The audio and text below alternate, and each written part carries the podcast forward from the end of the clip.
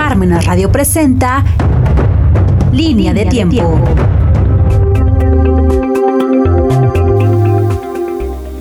Estamos en su programa La Línea del Tiempo. Sintonízanos en parmenasradio.org. Su servidor, el Padre José Luis Bautista González. Hoy quiero referirme en esta media hora dentro de nuestra línea del tiempo, una línea del tiempo imaginaria, porque los acontecimientos que se han dado en el paso del tiempo tienen un juicio posterior. Y quiero que nos remontemos al siglo XVI, que vayamos a Sevilla, donde partían las embarcaciones para los territorios recién conquistados por parte de la corona española, o más bien, para hablar más propiamente, de parte de la corona de Castilla y Aragón, con los reyes católicos Fernando e Isabel, a través de Cristóbal Colón y del conquistador Hernán Cortés. En Sevilla estaba la famosísima casa de contratación, donde era el pase riguroso de aquellos que venían a estas tierras en busca de fortuna, en busca de alguna aventura. Varios lo lograron, otros no lo lograron. Y una de las condiciones para llegar al nuevo mundo, como se le denominó, era practicar la fe católica. La edad, el nombre, la procedencia, el menaje que llevaban, el dinero, y con gusto pasaban por la casa de contratación y llegaban aquí a la Nueva España.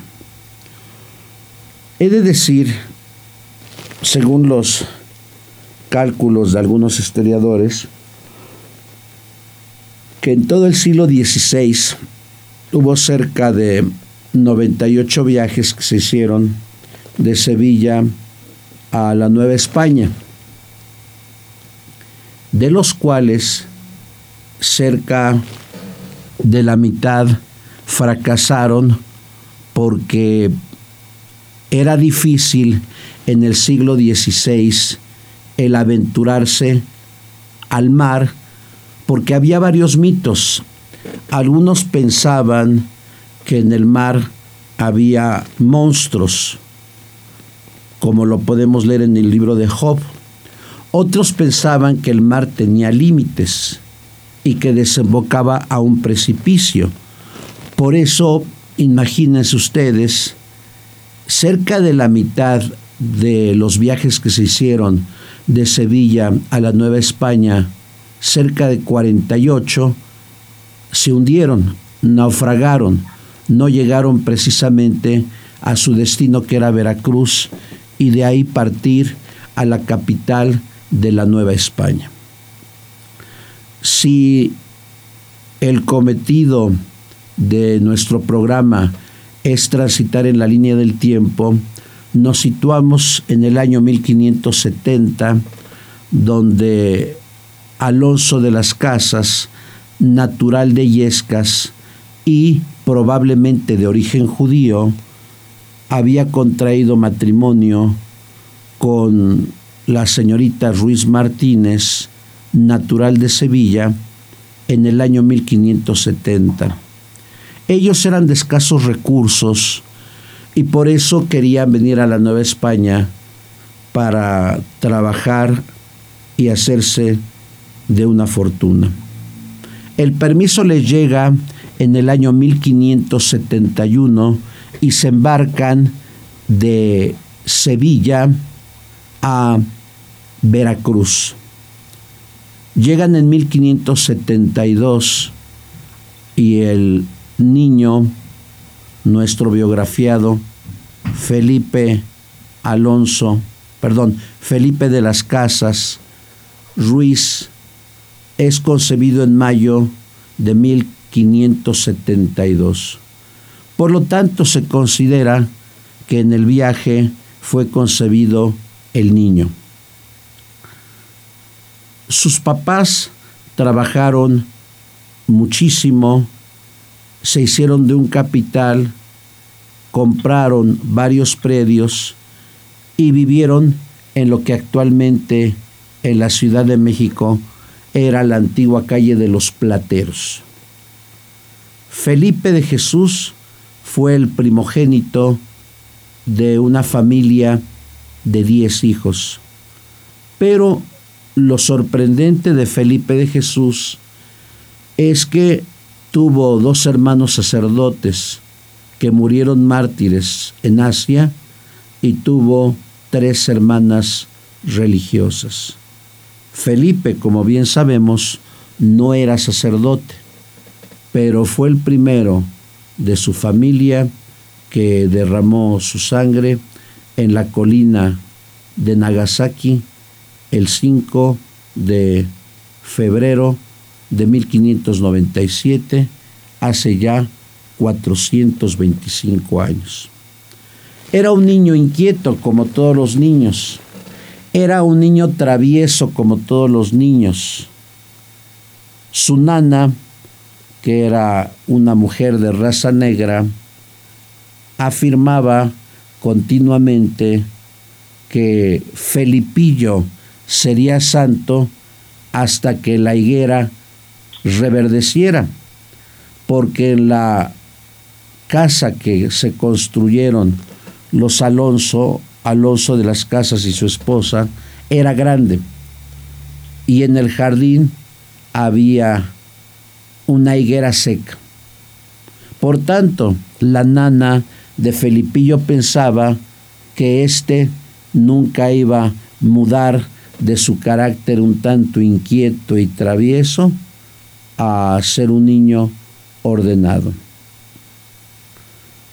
Alonso, trabajando muchísimo como comerciante, inscribió a su hijo en el colegio de los padres jesuitas, que recientemente habían llegado a la Nueva España, porque los jesuitas fueron instituidos 20 años antes, unos 30 años antes, por el gran Ignacio de Loyola.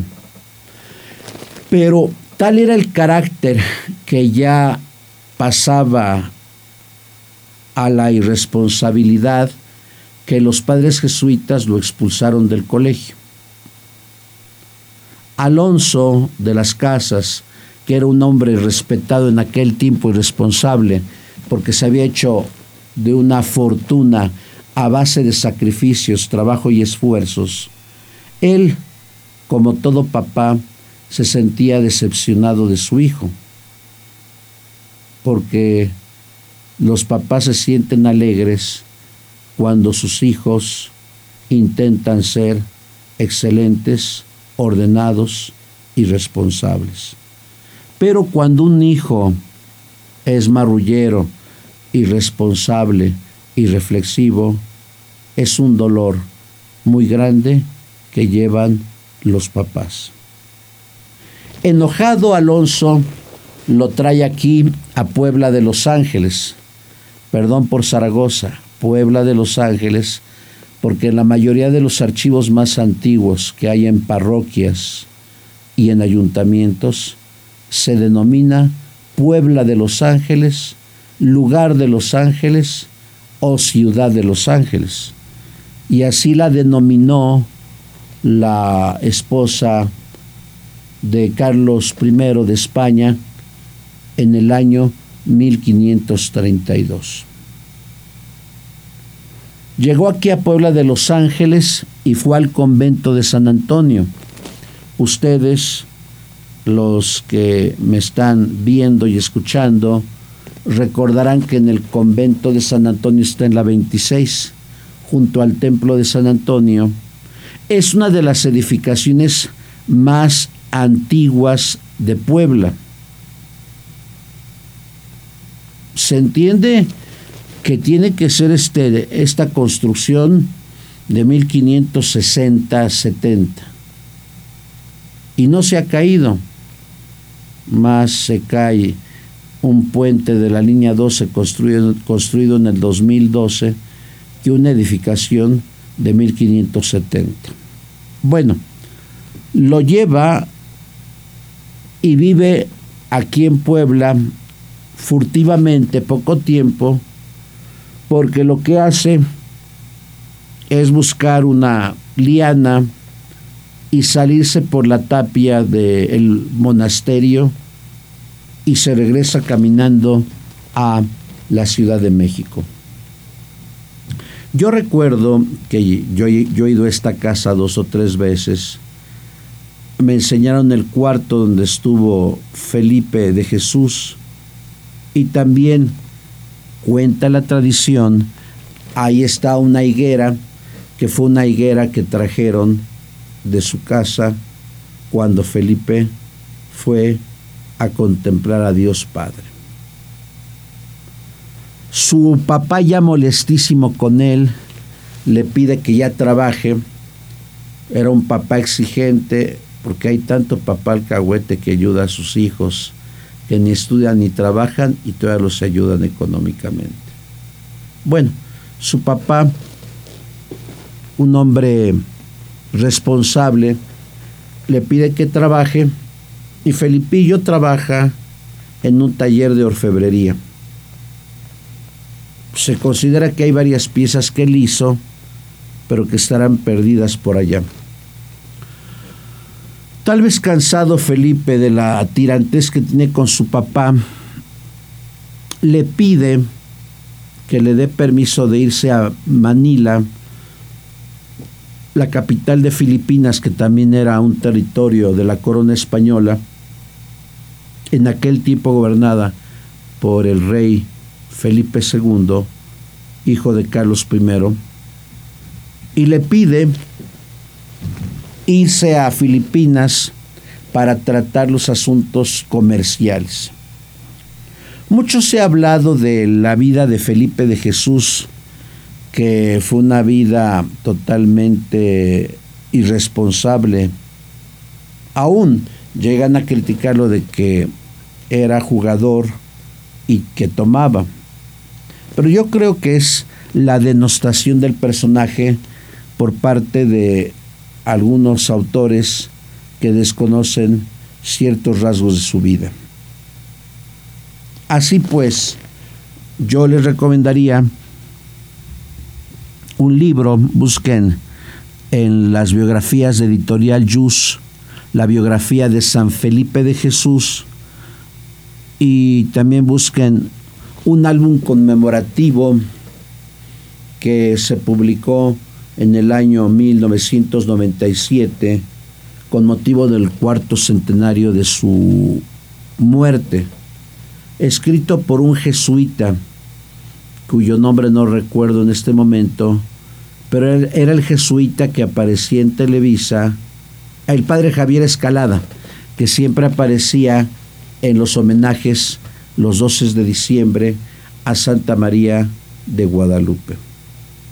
Bueno, entonces se va a Filipinas, por eso es que yo no creo tanto que se haya divagado su mente en, en el apostar o, en, los, en el alcohol, más bien en el vino, porque al poco tiempo de que llega a Filipinas entra al convento de los franciscanos. Se entiende que concluye parte de sus estudios, pero como en Filipinas ni siquiera había obispo, entonces le piden a Felipe de Jesús que regrese a su tierra, que concluya sus estudios para que sea ordenado presbítero. Por tanto, sale de Filipinas, sale de Manila como un estudiante franciscano, como un hermano franciscano. Se embarca, por cierto, se embarca con uno de los amigos de su papá, quien es el principal testigo de los acontecimientos que se van en el Japón, Pero como yo les comentaba, era muy difícil el que los barcos pudieran llevar una ruta precisa precisamente por los constantes tifones que había allá en el mar. Hay un tifón y la barca pierde rumbo y encalla en las costas de Japón donde gobernaba el emperador Taiko Sama y donde tenía prohibida la enseñanza del cristianismo. Felipe en aquel tiempo tenía 24 años, llegó a las costas de Japón con algunos laicos, con sacerdotes religiosos jesuitas y con sacerdotes franciscanos. Estos últimos comenzaron a predicar el Evangelio y fueron apresados. ¿Cuál fue la causa de su condena? Ser cristianos. ¿Y a qué se les condenó? A la crucifixión igual que su maestro. Pero en aquel tiempo los castigos eran viles. Les hicieron caminar más de 700 kilómetros de la ciudad de Kioto a la ciudad de Nagasaki. Pero antes les habían cortado la piel de los pies. Imagínense cortarle la piel de los pies y caminar 700 kilómetros. Cuentan las crónicas que una mujer en el intervalo de esas dos poblaciones los ayudó, lavó sus heridas y los alimentó. ¿Qué le hicieron a esta mujer después? La mataron por haber ayudado a los cristianos. Así pues, llegan al lugar del sacrificio a Nagasaki eran 26. Los crucifican, pero poniéndoles argollas en el cuello para que mueran asfixiados. Y el primero que muere, diciendo y exclamando, Jesús, Jesús, Jesús, es Felipe de Jesús. 5 de febrero del lejano año 1597, hace 425 años. Él fue el primero que entregó el espíritu. Al ver lo que se estaba muriendo, los, la soldadesca le atravesó dos lanzas en el cuerpo, una que dio al corazón, y así murió Felipe. Inexplicablemente en la Ciudad de México, porque en aquel tiempo no había fax, ni Twitter, ni periódicos, ni teléfono, la nana de Felipe fue corriendo a ver a, sus, a los papás de Felipe y les dijo, Felipe, Felipillo es santo porque la iglesia ha reverdecido. Varios meses después supieron los papás de, de Felipe en la voz de uno de sus amigos que fue testigo del suplicio, el trágico fin de Felipe. Sus papás no paraban de llorar, pero cuando le preguntaron qué día había sido ejecutado su hijo, 5 de febrero de 1597. En ese momento recordaron lo que había dicho la nana. Felipillo es santo porque ha reverdecido la higuera. Cerca de 20 años después, en Roma, es beatificado Felipe de Jesús y con la presencia de su mamá.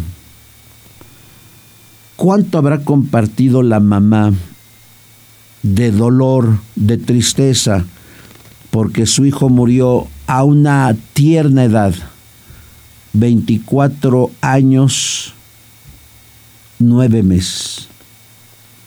Y dio la vida por Cristo. Por eso Felipe de Jesús es patrono de los jóvenes y patrono de la arquidiócesis de Puebla de, de Los Ángeles, patrono menor, perdón, pero es patrono mayor de la arquidiócesis de la Ciudad de México. ¿Qué es lo que nos enseña Felipe? Que aún cuando un joven llega a tener sus faltas, cuando es un poco irresponsable, irreflexivo, pero cuando es tocado por la mano de Dios, indudablemente puede cambiar.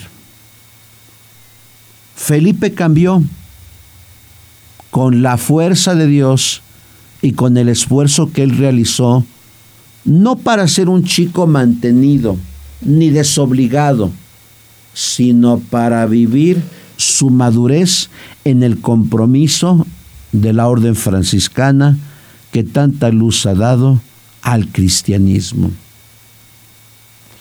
Viene para México, pero el destino era otro. Murió evangelizando, murió predicando el Evangelio y por eso la iglesia lo propone como patrono de los jóvenes.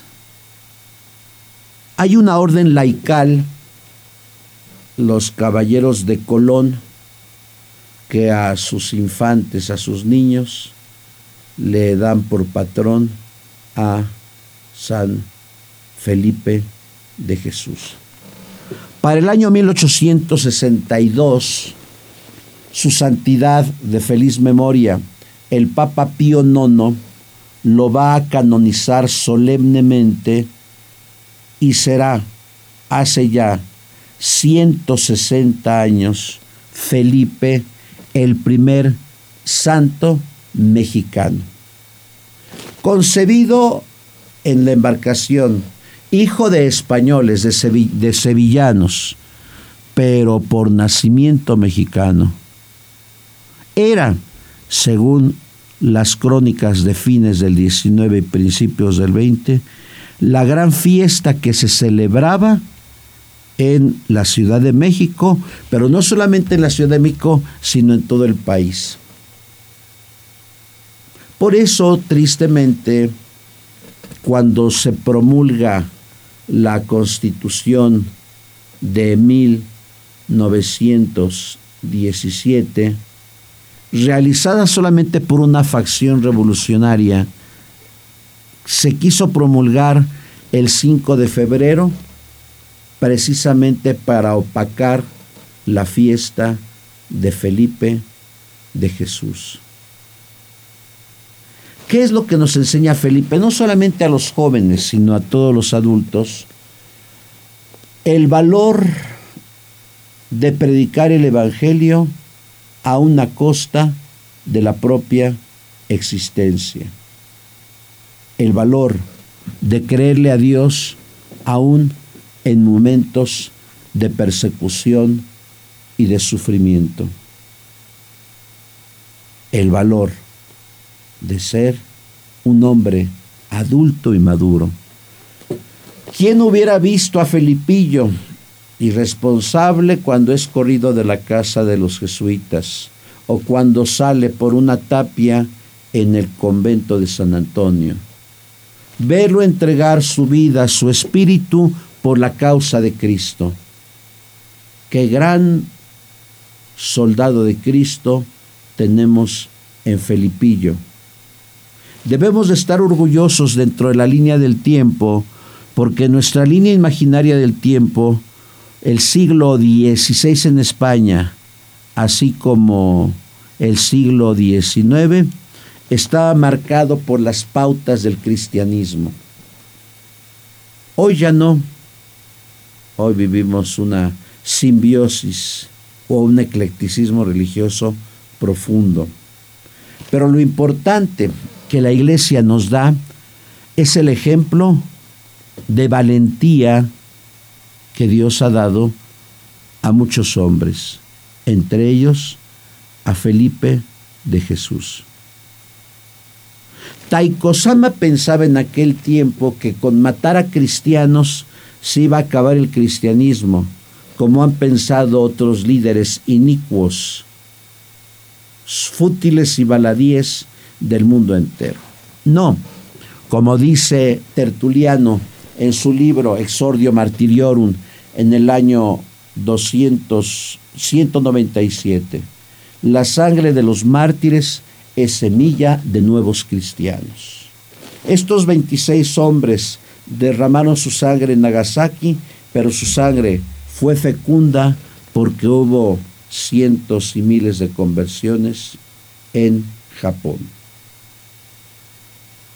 Avergonzados tal vez de que nosotros no hemos iluminado las realidades temporales como lo hizo Felipe de Jesús, porque a 425 años de que ha muerto, su figura sigue siendo inigualable y sigue estando presente en el devenir histórico de todos los mexicanos. Así, así está y así concluimos nuestro programa La línea del tiempo. Muchas gracias.